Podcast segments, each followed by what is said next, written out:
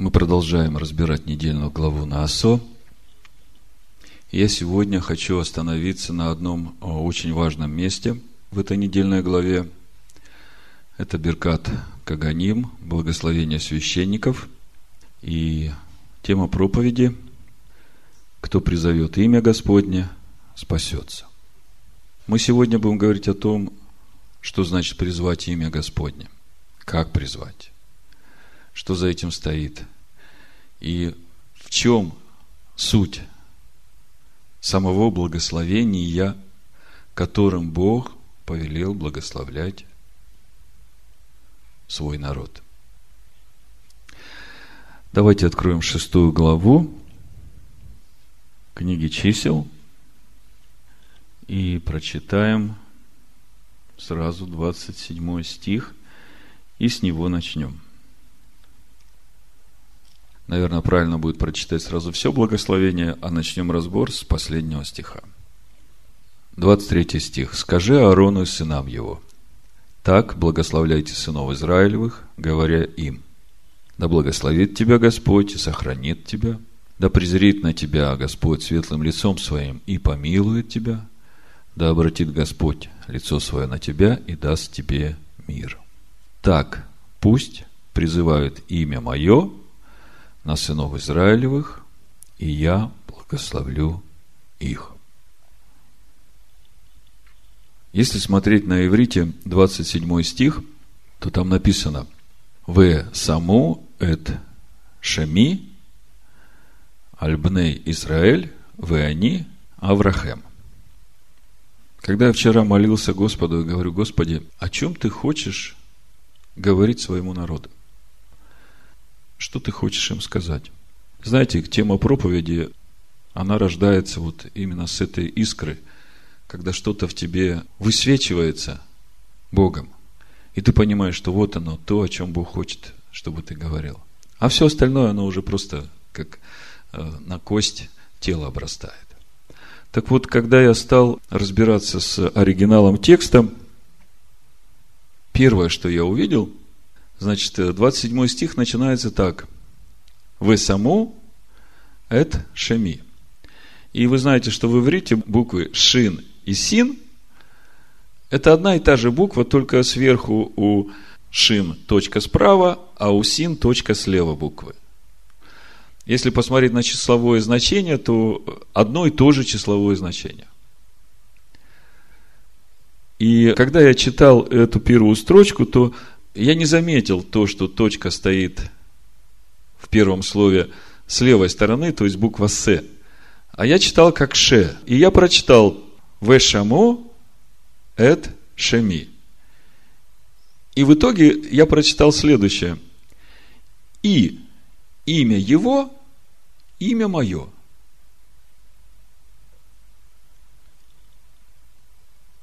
У нас написано, так пусть призывают – и вот это так пусть призывает, это вешаму.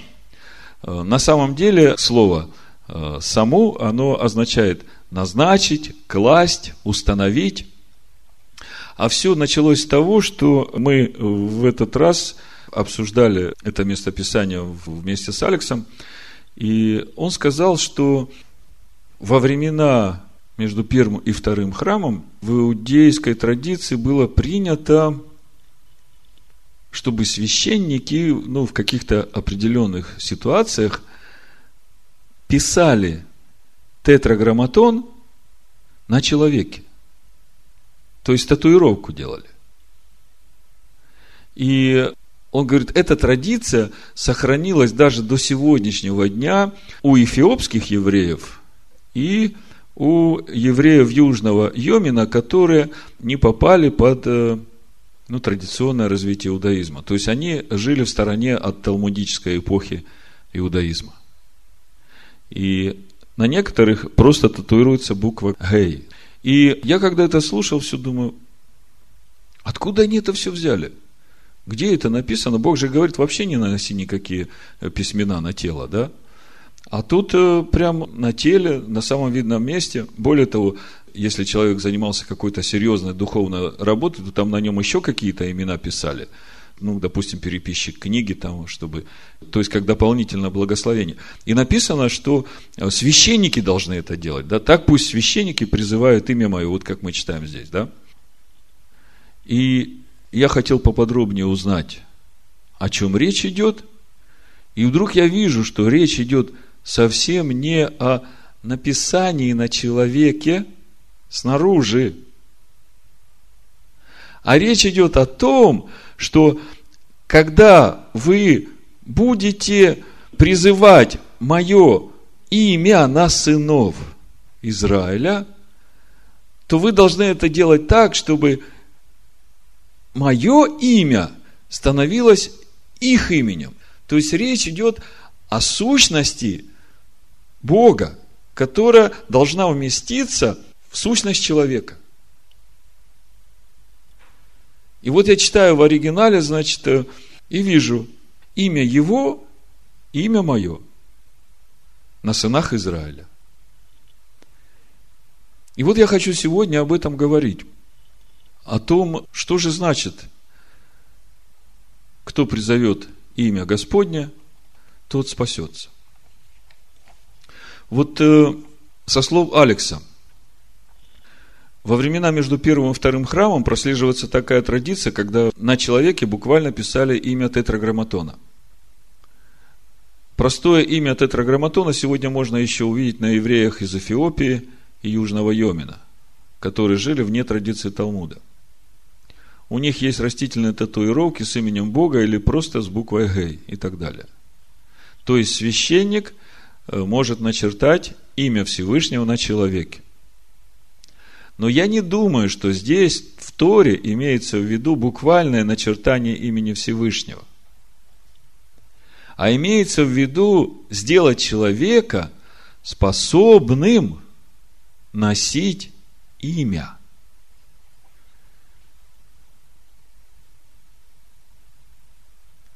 Я хочу, чтобы вы вот в эту фразу вдумались глубоко. Способным носить имя.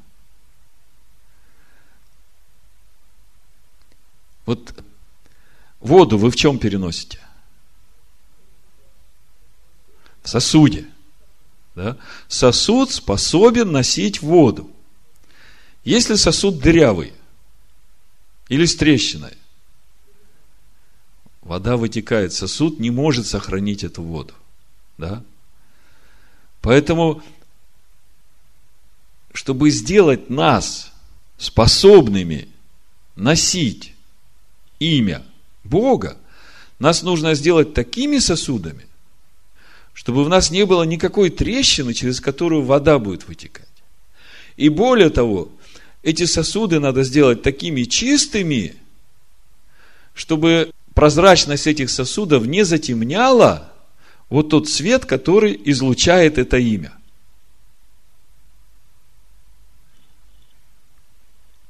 А дальше Алекс говорит, одно из имен Машеха – тетраграмматон. То есть то, что мы читаем э, в Новом Завете. И речь идет о том же. Речь не идет об внешнем имени, которое переменяется, да? А речь идет о э, той сущности Машеха, да, которая стала способной носить это имя. Именно Машех пришел в этот мир как сосуд и принес нам и показал это имя, как это есть, когда сосуд способен носить имя Всевышнего. То есть э, внутри себя. Помните разговор с Филиппом? Господин, э, покажи нам Отца и довольно с нас. Столько я с вами, и ты не видел Отца? Я в Отце, и Отец во мне. Дела, которые я творю, и слова, которые я говорю, это не я говорю. Я всего лишь уста, а Бог говорит через меня. И дела, которые делаю, это не я, это Он делает силой своей. А я всего лишь сосуд в этом мире, который ношу Его имя. Вы знаете, что в иудейских молитвах часто встречается слово «Ашем». Есть Адана и есть Ашем. Слышали такое слово?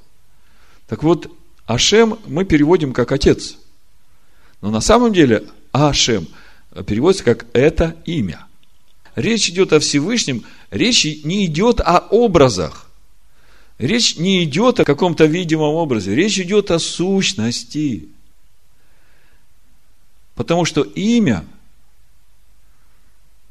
в контексте Писания всегда несет в себе сущность того, кому принадлежит это имя. То есть имя раскрывает сущность. Так вот, говорится, что во времена мессианского мира, когда придет Машех и воцарится, то город Иерусалим будет назван именем Тетраграмматона. И царь Машех, который будет править, будет назван именем Тетраграмматона. По этому поводу Мидраш говорит, благословен тот народ, столица которого названа по имени царя, а царь назван по имени Бога. Это такая своеобразная целостность, но не просто взять и назвать именем, а соответствовать этому имени, то есть стать носителем этой сущности. Хорошо, э, начнем по порядку. Значит, Бог говорит, повелевает священникам, чтобы они призывали имя Господне на его народ. Ишо говорит нам когда ученики спрашивают, как нам молиться, научи нас молиться. И он говорит, Отче наш, сущий на небесах, да святится имя Твое. Значит, э, что стоит за этими словами? Да святится имя Твое. Что есть такое Его имя, чтобы его светить? Нам ответ дает Тора. Мы буквально недавно в Левит 22 главе именно об этом читали, и мы акцентировали на это внимание. 22 глава, 31, 32 стих. «И соблюдайте заповеди мои, исполняйте их. Я, Адонай, не бесчестите святого имени моего, чтобы я был святим среди сынов Израилевых, я Адонай, освящающий вас. Вы увидели, что светить имя Его и бесчестить имя Его, все это связано с нашим отношением к заповедям. Если мы светим Его заповеди, то мы светим имя Его. А что значит призвать его имя? Давайте откроем вторую главу книги Деяний и немножко приблизим этот сюжет к тому, что происходит сейчас вокруг нас и напрямую связано с нами. Значит, открываем вторую главу Деяний. Вы помните, э, когда впервые праздновался праздник Шивот, что происходило – народ пришел к горе Хариф на 50-й день, и Бог говорит Моисею, который накануне поднялся, не пойди проведи черту, чтобы народ не приближался к горе, чтобы им не погибнуть. И мы помним, что огонь сошел на гору, да, гром был, и Бог говорил. И также мы помним, что Моисей входил в этот огонь, и в исходе в 24 главе мы читаем, что вид же славы Господней был как огонь поедающий. Помните? И мы тогда говорили, что удивительно, что для одних слава Господня – это огонь поедающий, а для других слава Господня – это сияние света Всевышнего, который в них.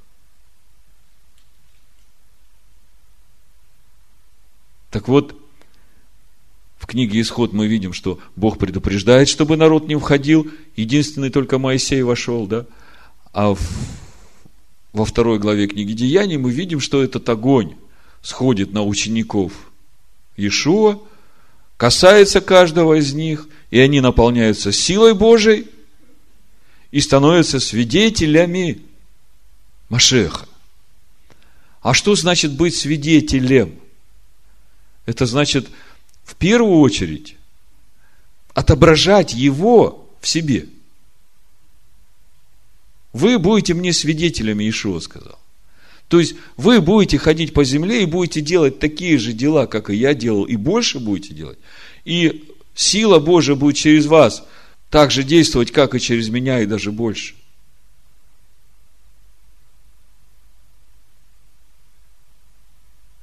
Так вот, когда этот огонь сошел на учеников, это был праздник Шивоот, это был тот же самый день, точь в точь, как и тот день, когда Бог сошел в огне на гору Хариф. И Ишуа знал об этом дне, и ученики тоже знали, и он им сказал, ждите в Иерусалиме. И получите обещанное от Отца, а Бог обещал излить своего духа на всякую плоть. И это излияние началось в праздник Шиваот. И э, сегодня э, традиционное христианство считает этот день, день Пятидесятницы, днем рождения церкви. И мы сейчас там наверху с детьми разбирали эту ситуацию. И я говорю, э, дети, что вы видите? Кто стал первыми членами церкви? И они говорят, все иудеи все, кто пришли в Иерусалим на празднование праздника Шиваот. Ну, давайте немножко почитаем. То есть, церковь – это не здание. Церковь – это не батюшка с кадилом.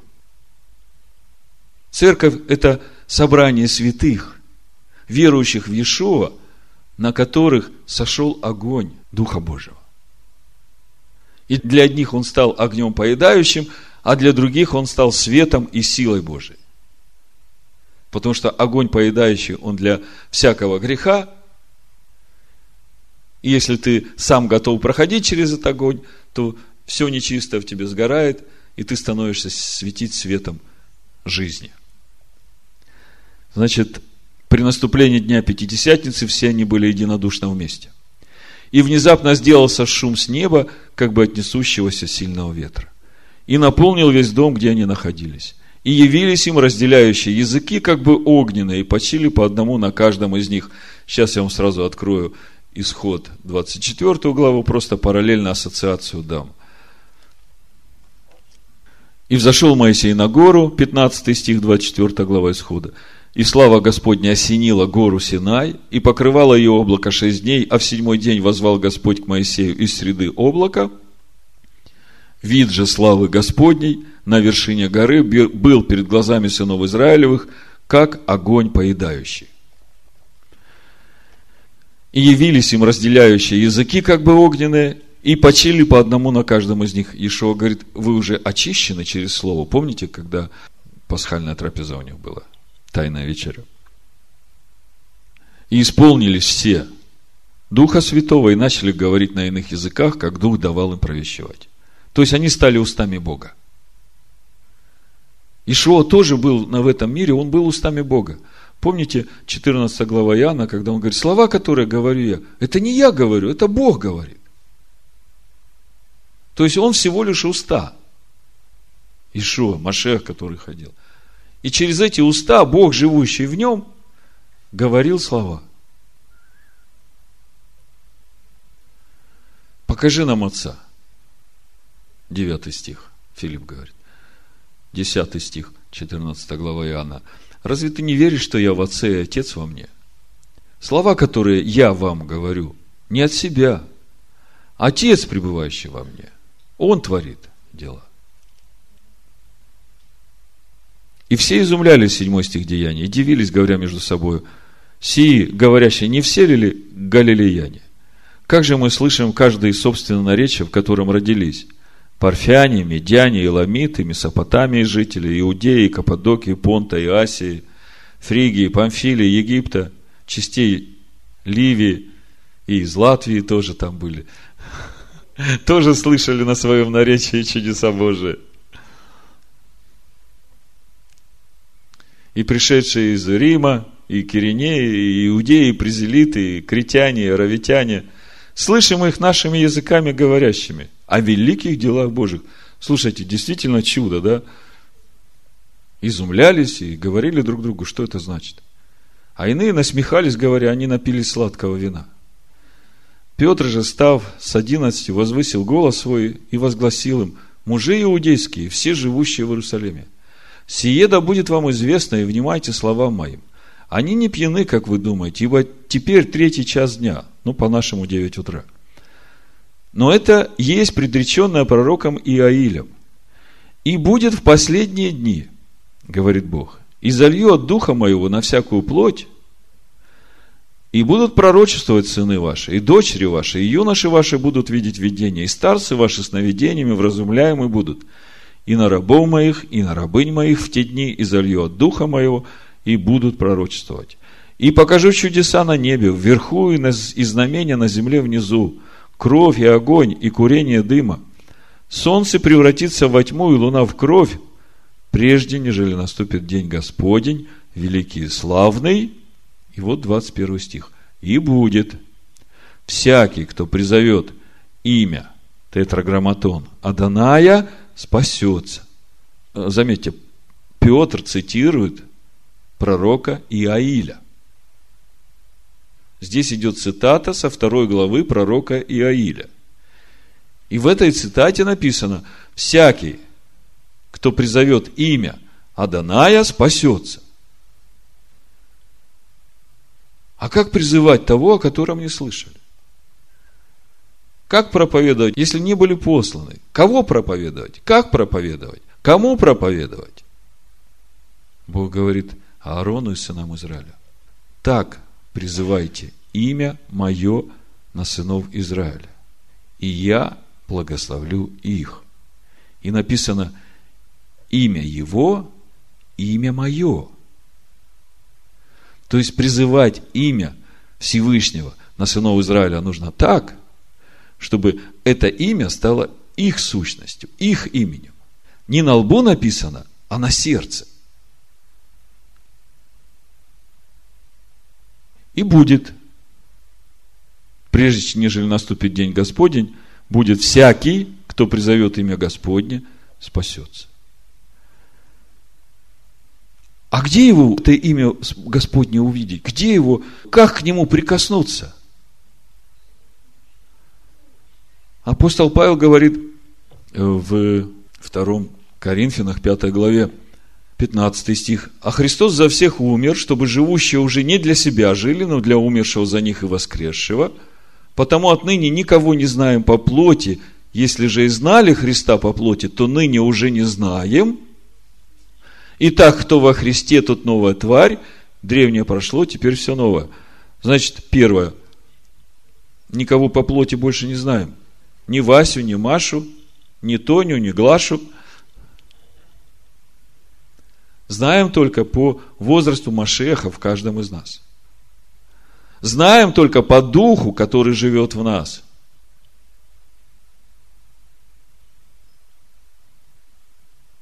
А дальше он говорит странную вещь. Если Машеха знали по плоти, то больше уже не знаю. И тут получается тупик для всей христианской теологии. Потому что сегодня христианская церковь учит, что нам надо быть похожими на Иисуса. Вот он ходил по земле, он был добрым, он любил детей, он вот такой хороший был. И вот нам надо быть похожими на него, вот того, который он ходил по земле. Вам знакома такая теология? Знаком. А апостол Павел говорит, что по плоти Иисуса Христа мы больше не знаем – Потому что это нам не поможет, если мы не призовем имя Господне. А если мы призовем имя Господне, то мы автоматом будем такими же. То, что христианская теология говорит, нам действительно надо быть такими. Да, и амен. Но делается это не с того конца, что мы должны делать так, как он делал, да? Ходил, исцелял, любил детей, исцелял прокаженных –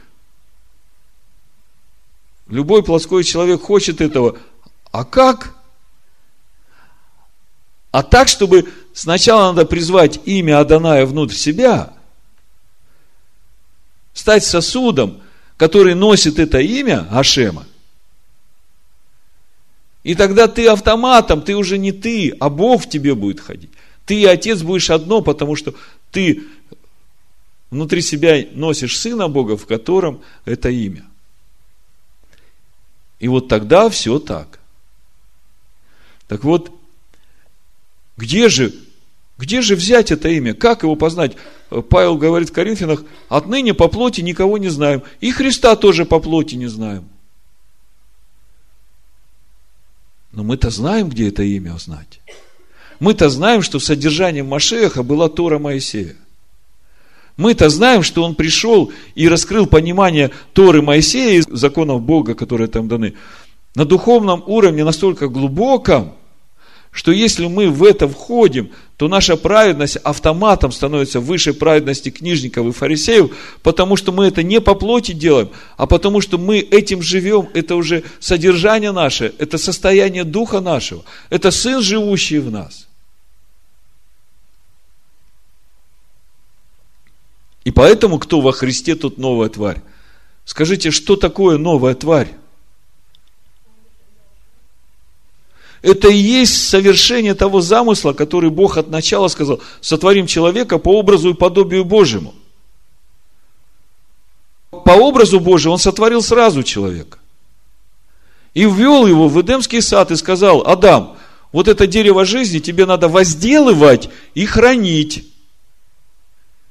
И я добавляю, и через это ты обретешь мое подобие. Подобие надо было совершать вдвоем Адаму и Богу. При желании Адама в сотрудничестве с Богом. Потом, когда Адам согрешил и его изгнали из Эдемского сада, Бог говорит, вот тебе хлеб свидетеля, то есть законы мои, потому что свидетель его, это единственный свидетель, который на небесах, да, который сын Бога. А его хлеб это слово, которое сходит с небес и дает жизнь всему.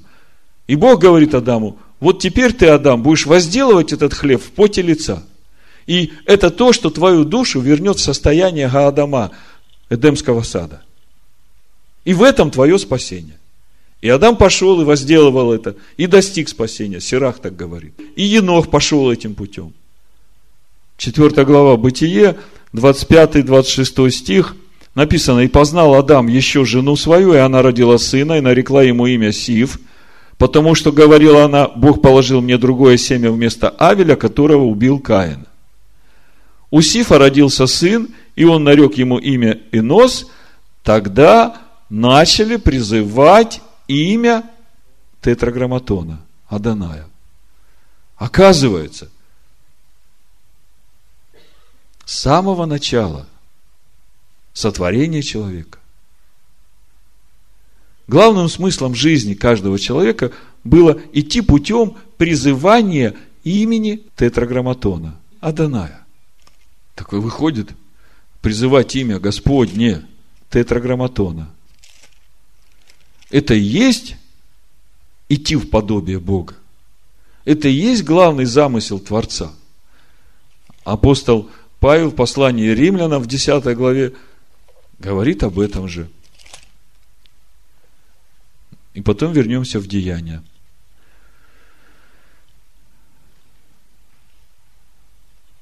Римлянам 10 глава, 13 стих написано, «Ибо всякий, кто призовет имя Господне, тетраграмматона, спасется». Но как призывать того, в кого не уверовали? Как веровать в того, о ком не слышали? Как слышать без проповедующего? Как проповедовать, если не будут посланы?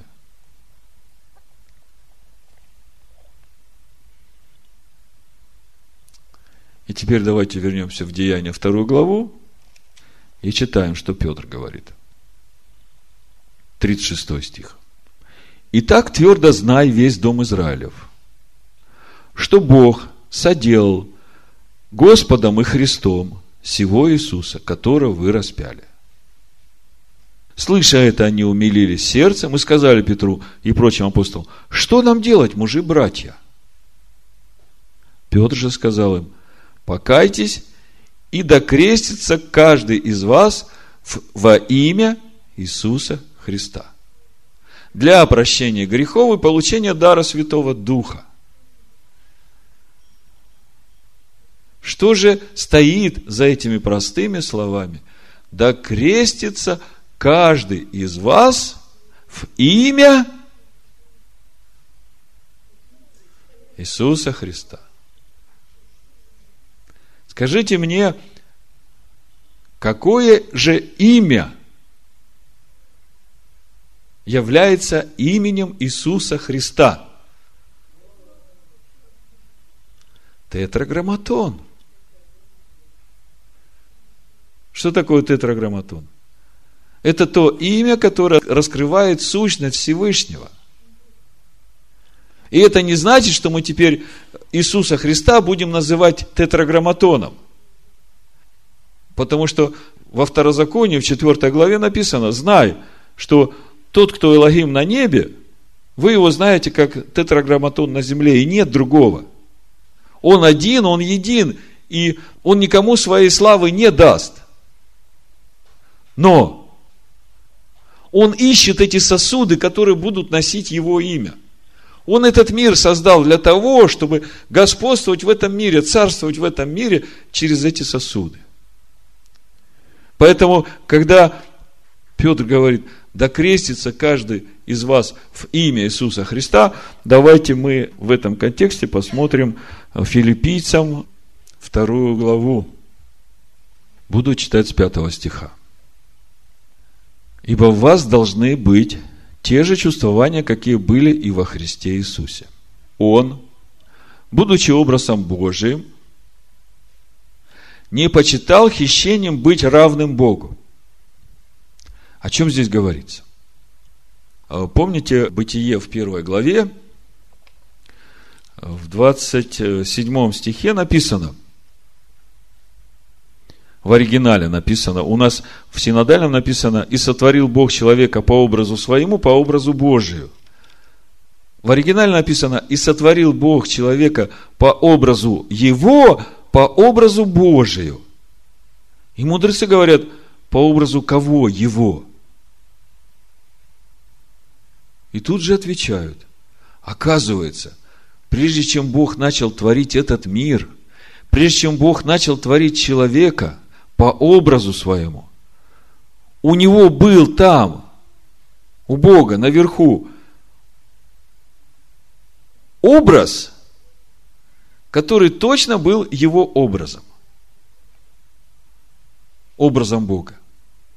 И по этому образу Бог уже здесь творит человека. И когда мы читаем в Евангелии от Иоанна в третьей главе, о Сыне, сущем на небесах, мы читаем 13 стих, 3 глава Иоанна. Никто не восходил на небо, как только сошедший с небес Сын человеческий, сущий на небесах. Оказывается, с неба никто сюда не приходил. Но пришло время, когда Сын человеческий, сущий на небесах, Он пришел в этот мир. Он пришел в этот мир в образе человека всесожжения и жертву ты не восхотел, но тело приготовил мне, вот иду исполнить волю твою. Сын Бога, Сын человеческий, сущий на небесах, Машиах, помазанник Господень, приходит в этот мир в образе человека. И у филиппийцев дальше мы читаем. Он, будучи образом Божьим, не почитал хищением быть равным Богу. О чем здесь речь идет? Почему он не почитал хищением быть равным Богу? Что э, речь идет о том, что Сын Человеческий – это еще один Бог на небе, такой же равный, как Бог Отец? Нет. Здесь речь идет о подобии. Здесь речь идет о таком совершенном подобии Сына Человеческого, сущего на небесах, что Он уже тогда был сотворен как сосуд, носящий в себе имя Всевышнего. И через это он был подобен Богу, потому что он носит в себе сущность Бога. Разница лишь в том, что у Бога нет начала, он безначален. Бог был тогда, когда еще ничего не было, не было и Сына Человеческого, сущего на небесах. Но когда у Бога родился замысел вот это все творить, вот этот вот замысел, он уже и был началом рождения Сына Бога. И как вы понимаете, этот замысел был в Боге.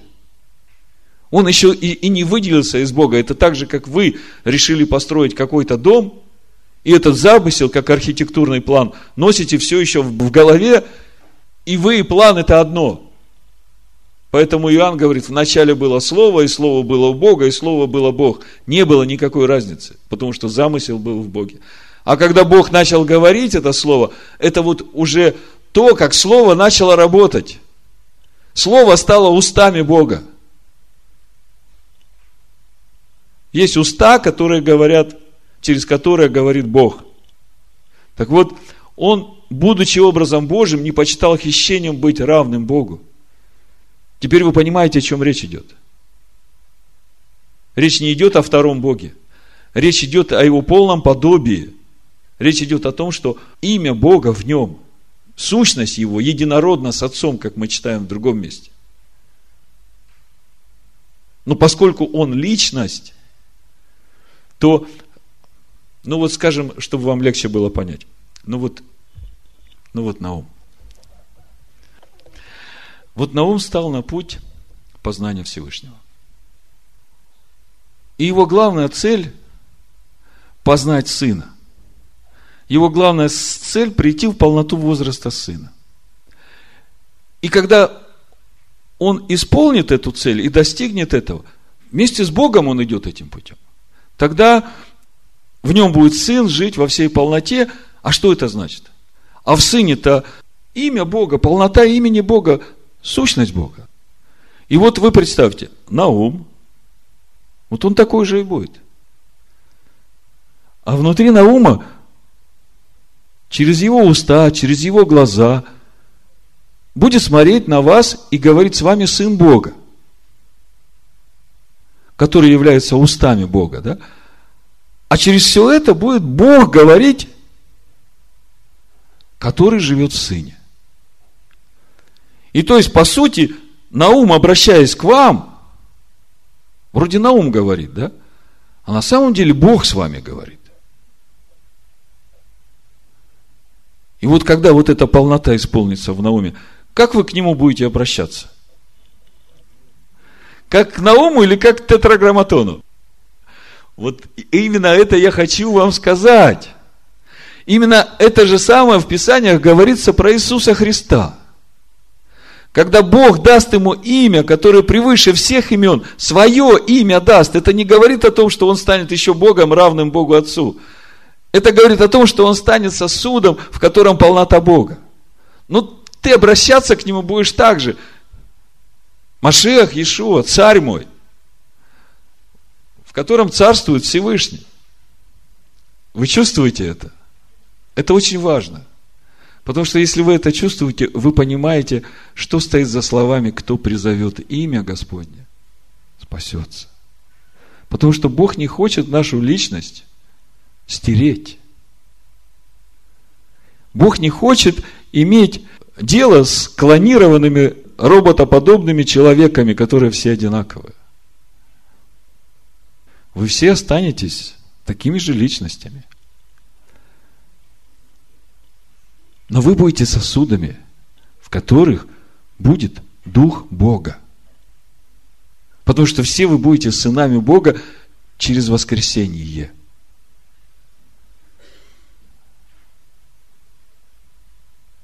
С тех пор, как вы погрузились в имя Амашеха и получили дар Духа Божьего, у вас уже ходит Сын Бога, но пусть он еще маленький. И у вас уже живет Бог, и пусть он еще не все ваше сердце занимает. Но Павел говорит, все, что говорите, говорите как слова Божие. Когда вы общаетесь, не общайтесь друг с другом по плоти. Не смотрите друг на друга по плоти, не судите друг друга по плоти. Всегда смотрите на себя, как на новое творение. И через это вы поймете, ага, этот малыш, этого надо ободрить. Ага, этот старше меня, смотри, закосил куда, этого надо пристранить. Ты что, брат? На обочину зарулил. Ну-ка давай покайся и обратись к Господу. Вот так вот мы жить должны. И мы всегда должны помнить, что мы новое творение. Что Бог уже живет в нас. А Бог чистит нас, делает нас прозрачными, дает нам силу господствовать над этой темнотой в нашей плоти и крови, которая будет все время пытаться вырваться наружу.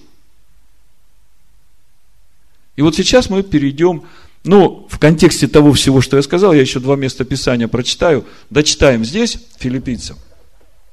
Но уничижил себя самого, приняв образ раба, сделавшись подобными человеком, седьмой стих, и по виду став как человек, смирил себя, быв послушным даже до смерти и смерти крестной, посему и Бог превознес его и дал ему имя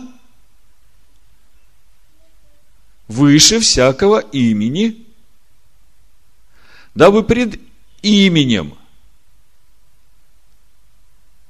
я добавлю от себя, которое Бог дал ему, Иисусу Христу, преклонилось всякое колено небесных, земных и преисподних.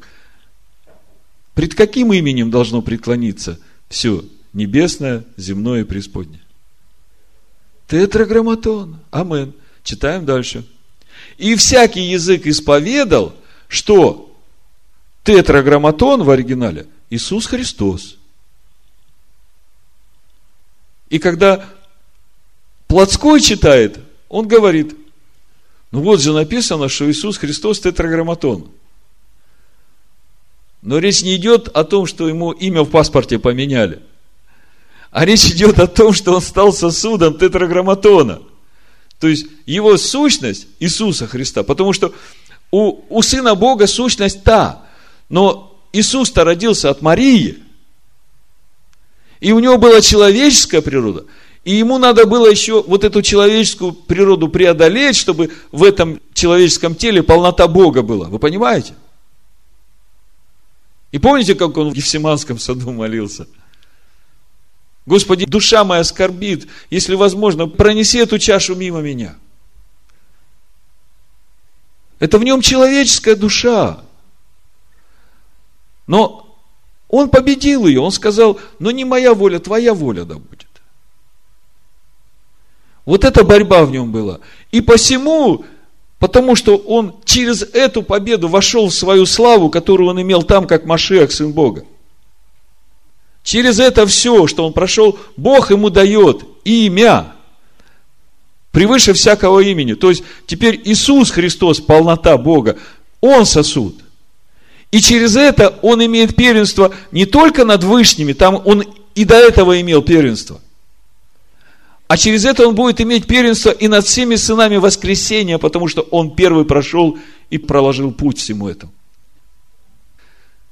И всякий язык исповедал, что тетраграмматон Иисус Христос в славу Бога Отца. Понимаете, когда в нас уже тетраграмматон, то мы начинаем сиять славой Отца. А слава Отца как выглядит? Для кого-то огонь поедающий, для кого-то свет жизни, правда? Но еще в этом месте, об этом же, э, чтобы уж до конца вас утвердить. Книга Откровений, 3 глава, 12 стих. Побеждающего сделаю столпом в храме Бога моего, и он уже не выйдет вон. В чем суть нашей победы?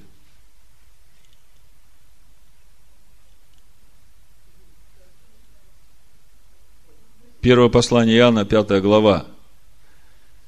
«И сия есть победа наша, победившая мир». Победить нам надо мир.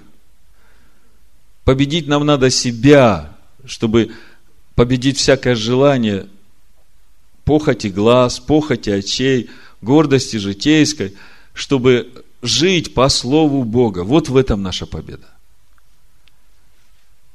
и побеждающего сделаю столпом в храме Бога моего. И он уже не выйдет вон, напишу на нем имя Бога моего. Загибаем пальцы. На побеждающем напишу имя Бога моего, и имя града Бога моего, нового Иерусалима, сходящего с неба от Бога моего, и имя мое новое. Три имени напишет. Скажите, сколько на самом деле имен будет написано на нас? Какое? Тетраграмматон. Это то, о чем Алекс говорил, то, что я вам читал. Блажен народ, у которого город будет назван по имени царя, а царь будет назван по имени Бога. Речь не идет о том, что каждому из вас татуировку сделают, не знаю, на лбу, напишут имя Бога, потом имя Града Бога и имя Иисуса Христа новое. Никто татуировок делать не будет, речь не идет о внешнем.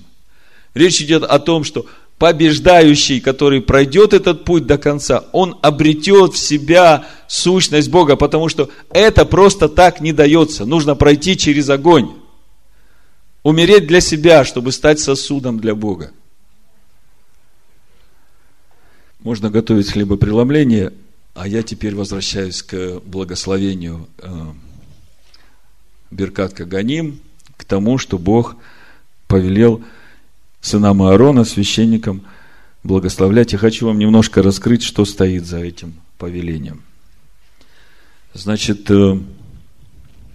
24 э, стих, числа 6 глава. Написано, да благословит тебя Господь и сохранит тебя. И сразу возникает вопрос, если Бог тебя благословляет, разве само по себе это уже не подразумевает охрану тебя? И вот ответ. На физическом уровне. Когда Бог тебя благословит, то Он не даст пожирающим что-то у тебя пожирать. Он не сдаст разбойникам тебя грабить. Он охранит все, чем тебя благословит. Это на материальном уровне.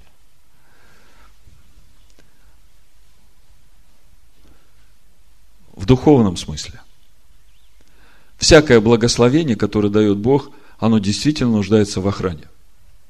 Скажем, человеку Бог дал дар проповедовать, дар убеждения – и человек настолько искусно владеет этим ораторским искусством, что в конце концов он может так этим увлечься, что будет приводить народ не к Богу, а к себе.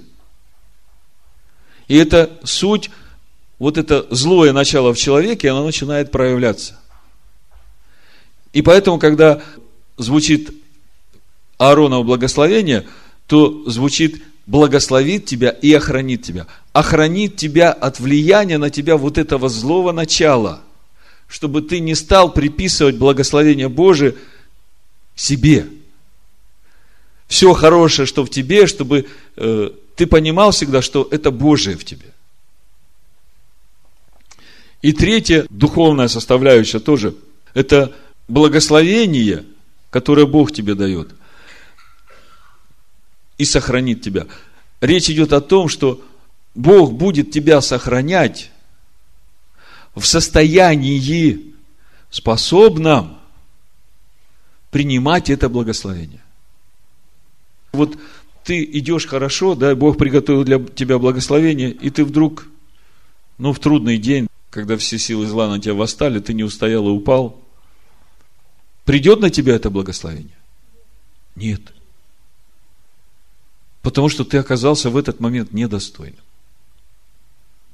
И тебе надо будет опять пройти этот путь, пока ты восстановишься, дойдешь до того уровня, чтобы, пройдя опять через то же, стать способным принять это благословение. Так вот, когда Бог говорит, благословляйте сынов моих, сынов Израиля, вот так, таким благословением, да благословит тебя тетраграмматон Адонай и охранит тебя – то вот здесь вот вся эта полнота. Поэтому всякий раз, когда вас благословляют здесь этим благословением, вы знаете, чем вас благословляют. Значит, э, немножко об искушениях. Благословит тебя и сохранит тебя. Это не значит, что в этом благословении не будет искушений. Помните, Иешуа прежде чем получил благословение силы, был отведен в пустыню для искушения дьявола. Вы должны понимать, что составляющей благословения есть прохождение через искушение. Но есть два варианта этого прохождения. Когда мы говорим все время, Господи, не введи в искушение, избавь от лукавого, то есть избавь от этой нечистоты во мне, лукавого, да, и избавь от этого сатана, который все время мне препятствия делает, то мы как бы проходим при нашей богобоязненности, мы как бы проходим этот путь, ну так, скажем, безболезненно. А есть другой вариант прохождения этого пути. В этом тоже есть часть замысла Всевышнего. Э, ну, вы знаете, когда сдают экзамен люди, да, и, ну, заведомо учитель пытается завалить своего студента. Да? Представляете эту ситуацию? Так вот, э, если не будет вот этого благословения сохранить тебя, если не будет этого благословения не введи искушения, избави от лукавого, то ты попадешь в такую ситуацию, что тебя через это искушение будут всей силой пытаться завалить. Яркий пример тому – это то, через что Иов прошел. Так вот, вы должны понимать, что искушение – это часть благословения. У Якова в первой главе помните 12 стих и дальше мы читаем. Блажен человек, который переносит искушение, потому что, быв испытан, получит венец жизни, который обещал Господь любящим его. И в искушении никто не говорит, Бог меня искушает, потому что Бог не искушается злом и сам не искушает никого, но каждый искушается, увлекаясь и обольщаясь собственной похотью. То есть, это вот все приходит в нашу жизнь, чтобы мы увидели, где в нас еще есть эта похоть.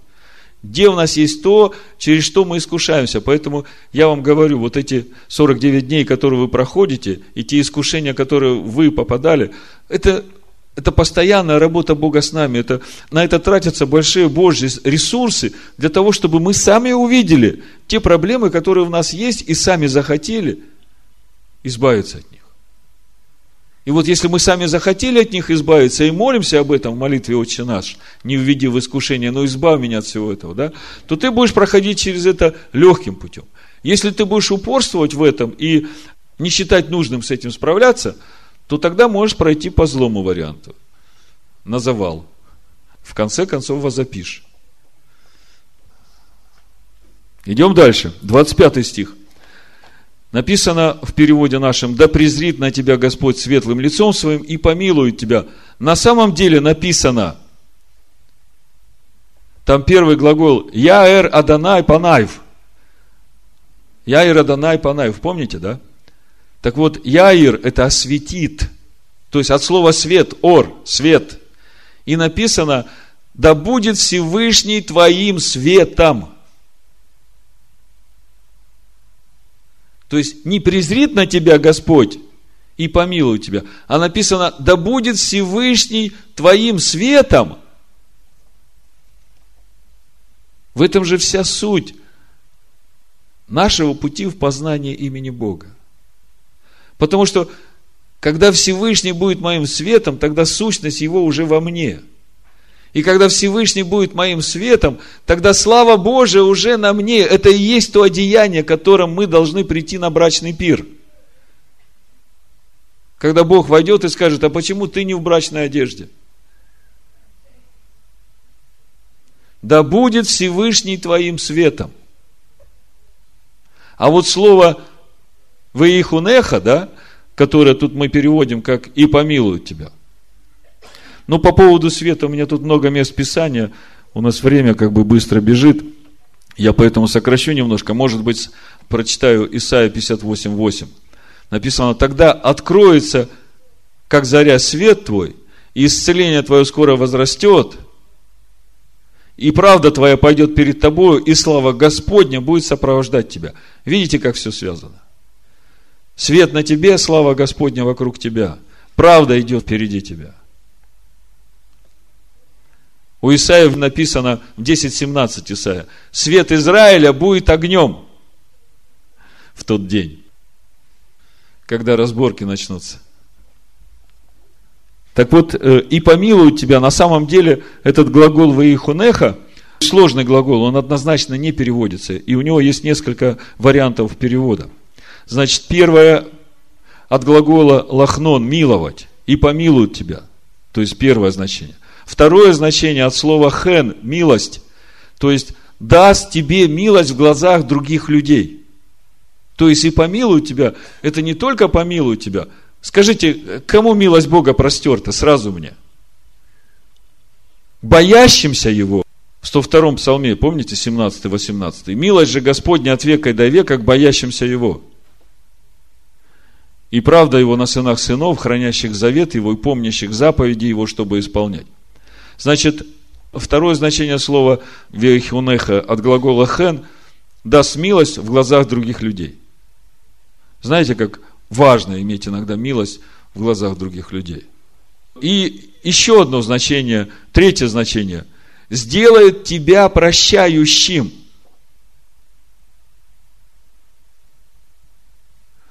В молитве «Отче наш» мы молимся, и прости нам грехи наши, как и мы прощаем должникам нашим. То есть, такое упреждающее как бы поведение нас. Мы как бы заведомо судим другого в пользу его, то есть мы ему прощаем все и даем ему добро, да, свободу. И когда мы так поступаем, то мы этим самым как бы располагаем Бога и к нам так относиться. То есть, он сделает тебя прощающим, чтобы ты, поступая так, заслуживал вот такое отношение к себе от Всевышнего. И все это в слове «ихунеха». И еще одно значение слова «ихунеха» – наделять чем-то, в данном случае наделять тебя своим светом, своей сущностью, своей мудростью, своим именем. Вот это все в слове «ихунеха». Следующий стих, 26 да обратит Господь лицо свое на тебя и даст тебе мир. Уже сама фраза «да обратит Господь лицо свое на тебя», она противоречит Писанию.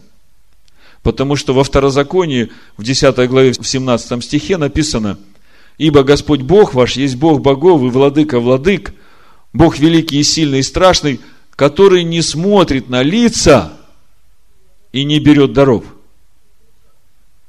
Видите, Бог тот, который вообще не обращает внимания на лица, а в благословении священники благословляют и говорят, да обратит Господь лицо свое на тебя. И как бы получается противоречие, и как это истолковать? Явное противоречие. Но самое простое, что вам будет понятно. Вот состояние Тони, да, попало в реанимацию, инсульт.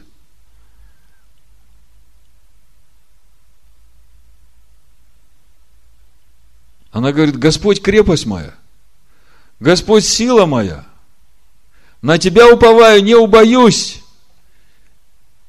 И она в своей немощи вот всем духом туда простерлась. И что Всевышний будет стоять и смотреть? Вот именно такое поведение позволяет Богу обратить свое лицо на нее, потому что она обратила всю себя на него. Понимаете, как это работает? Чтобы Всевышний обратил лицо свое на тебя, ты должна в первую очередь, или ты должен свое лицо обратить на него в любой ситуации. И даст вам шалом. Да обратит Господь лицо свое на вас, на тебя и даст тебе шалом. Вообще слово шалом – э, это не просто мир, это не просто как бы отсутствие войны, это не просто отсутствие раздражения. Слово шалом, оно от, от слова шалем переводится как целостность. Целостность. Целостность. То есть за этим словом шалом стоит вся полнота имени Бога в тебе. И вот Бог так повелел благословлять священника народ свой. И здесь не надо думать, что священникам принадлежит какая-то магическая сила, что вот священник это все делает. Потому что священнику главное заботиться о том, чтобы он был этим сосудом, чтобы через него Всевышний мог благословлять. Мудрецы говорят, что в этом понимании есть две обочины этого пути. Есть э, огненная обочина и есть снежная обочина, ледяная обочина. Когда священник идет этой огненной обочиной, то он сгорает на ней, потому что он думает, что это от него зависит, вот от его расположения кому-то он благословит, и значит человек получит благословение. Это гордость, это путь в ад, это огненная дорога, он сгорит на этой дороге. А, а есть другая обочина, когда человек думает, священник думает, от меня ничего не зависит, я вообще тут э, никто. Вот Бог, Он благословляет, а я так. Так тоже неправильно думать, потому что от этого человек умирает, замерзает. Задача священника заботиться о том, чтобы он был достойным пропустить это благословение. И его задача заботиться о том, чтобы народ, который он благословляет, был достойным принять это благословение. Вот для чего священники. Да благословит тебя Господь и сохранит тебя. Да презрит на тебя Господь светлым лицом своим и помилует тебя. Да обратит Господь лицо свое на тебя и даст тебе мир. Так пусть призывают имя мое на сынов Израилевых, и я благословлю их. Амин. Слава Богу. Слава Богу. Слава Богу. Слава Богу. Слава Богу. Слава Богу. Слава Богу.